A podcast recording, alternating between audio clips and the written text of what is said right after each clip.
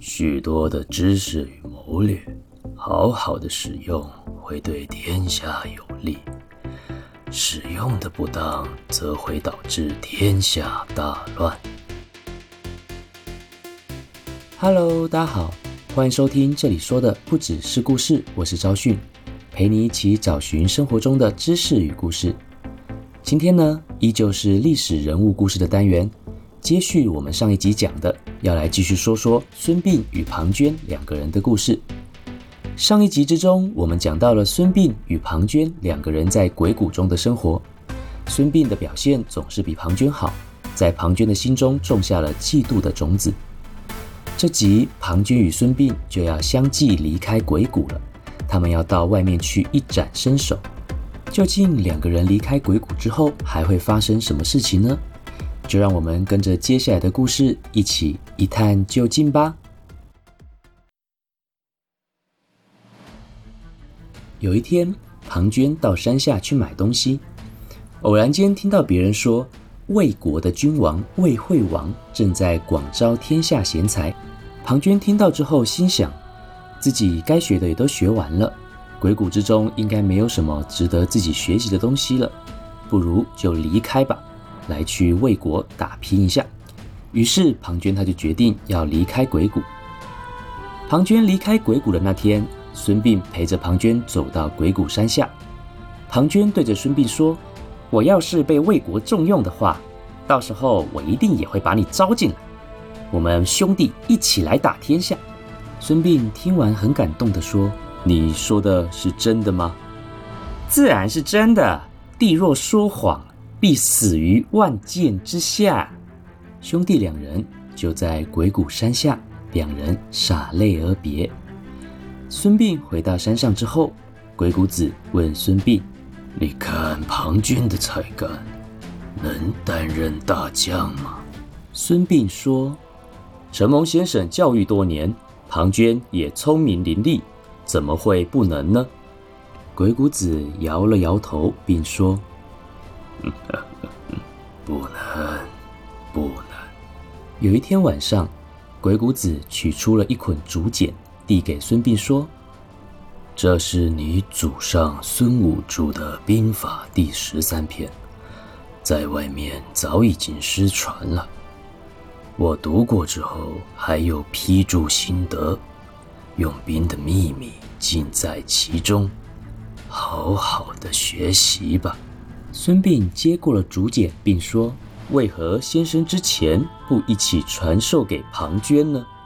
鬼谷子听完后回答：“许多的知识与谋略，好好的使用会对天下有利；使用的不当，则会导致天下大乱。庞涓不够良善，我怎么能轻易传授给他？”孙膑听完鬼谷子说的后，心想：“先生误会庞涓了，没关系，书中的内容之后下山再和庞涓分享吧。”孙膑认真的把兵法十三篇全部都读完了，还用地上的石头、树枝来排兵布阵，演练了非常多次。学成之后，就把这本兵书还给了鬼谷子。现在我们来看看山下。下山后，来到了魏国的庞涓，他用自己在鬼谷中的所学，提出了很多的军事战略与建议。魏惠王呢，相当欣赏庞涓，就任命庞涓为魏国的上将军。庞涓于是开始入侵魏国附近的小国，势如破竹，百战百胜。这些小国呢，完全不是庞涓的对手，被打得哇哇叫，只好纷纷归顺于魏国。除此之外，庞涓还打败了当时相当强大的齐国的军队，导致他在魏国的声望达到了一个高峰。庞涓在魏国做出了成绩，可以说是呼风唤雨，得意到不行。而庞涓在山下纵横战场的这段时间，孙膑又继续在山上钻研各种兵法谋略，加上孙膑又研读过失传的《孙子兵法》第十三篇。本来就比庞涓还要厉害的孙膑，此时的才能啊，更是远远的超过庞涓了。就在这个时候，孙膑很有才能的这个消息也传到了魏惠王的耳里。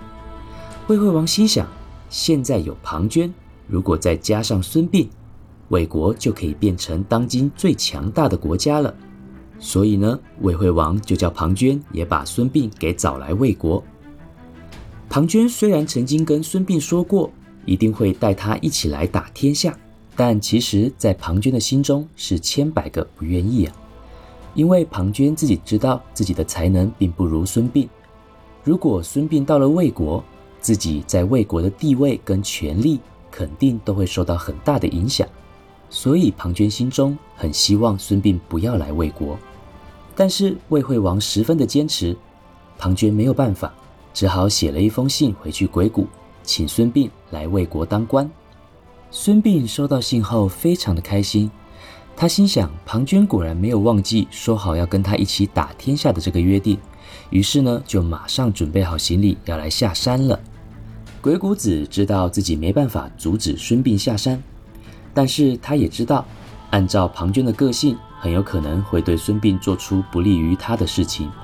孙膑此次下山必定会有劫难，于是他就给了孙膑一个锦囊，然后跟孙膑说：“孙膑啊，这个锦囊给你，在你生命最危急的时候才可以把它打开。”孙膑拿过了这个锦囊，谢过了鬼谷子，便下山去魏国了。孙膑来到魏国之后，魏惠王把孙膑跟庞涓找来，与他们互相讨论排兵布阵与军事谋略。讨论的过程中，庞涓所提出来的阵法，孙膑都了如指掌；而孙膑摆的阵法呢，庞涓却一个都没有看过。庞涓看到孙膑的才能啊，比以前还要更高了，心中感到相当的害怕与嫉妒。他心想。如果魏惠王之后更看重孙膑了，那自己应该要怎么办呢？庞涓害怕自己的地位与权力会被孙膑给夺走，于是他就要想了一个办法，要来陷害孙膑。孙膑原本是一个齐国的人，而齐国呢跟魏国是敌对的关系，常常的会打仗。庞涓就跟魏惠王说：“大王，虽然孙膑这个人呐，他是挺有能耐的。”不过您要记得，他可是个齐国的人呐，说不定他根本就是齐国来的间谍，来魏国呢是为了要偷取一些情报的。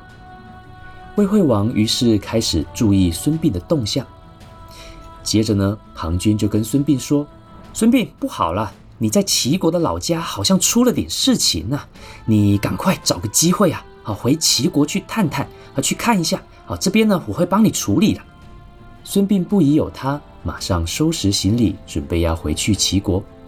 魏惠王这个时候发现，哎，孙膑他真的很着急的要回去齐国了，以为孙膑真的如庞涓所说的是齐国的间谍，而孙膑正准备要把魏国的资讯带回去齐国复命。于是魏惠王就赶紧派兵把孙膑给抓了起来。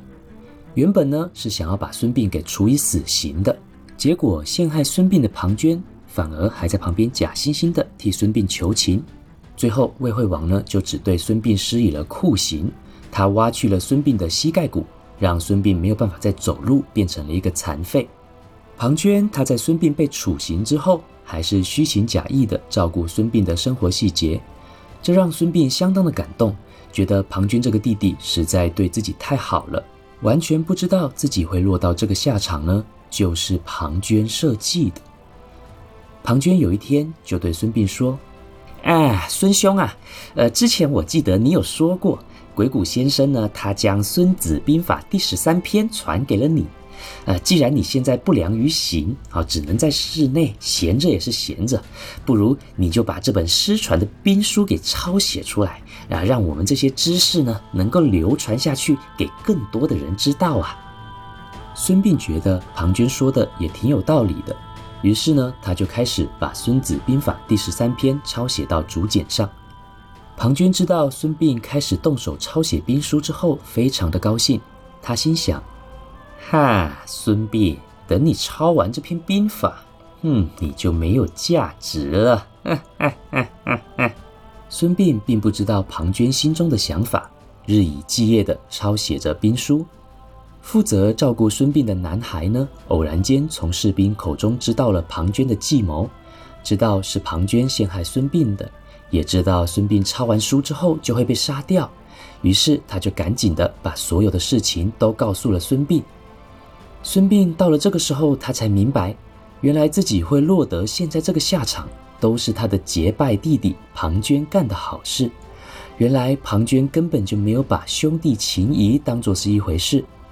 孙膑一下子不知道该怎么办，他就身在魏国的首都，庞涓随时都有派人监视着，自己也有残疾，想逃也逃不走。孙膑要怎么样做才可以逃离这个死结呢？而逃离之后，他又能跑去哪里呢？他要怎么样才可以跟庞涓来一个华丽的复仇呢？这些就是下一个故事了。听完了这个故事，你有什么想法呢？庞涓使用计谋陷害了孙膑，孙膑正在大难临头之中。你曾经有被别人陷害过吗？你的感受是什么呢？后来又是怎么解决的呢？又或者你曾经陷害过别人吗？为什么呢？现在回想那段过程，你还会想那样做吗？如果你愿意和我们分享你的故事与想法的话，都欢迎可以到这里说的不只是故事的 IG 或者粉丝专业追踪我们并留言，也可以到 Apple Podcast 留下五颗星，并与我们留言分享你的故事哦。今天的故事就先说到这边，下次的故事我们再来聊聊孙膑如何逃离魏国，并且华丽的复仇，到底接下来还会发生什么事情？就请敬请期待喽！感谢你收听这里说的不只是故事，与我们一起寻找生活中的知识与故事。我是昭训，我们下次再见喽，拜拜。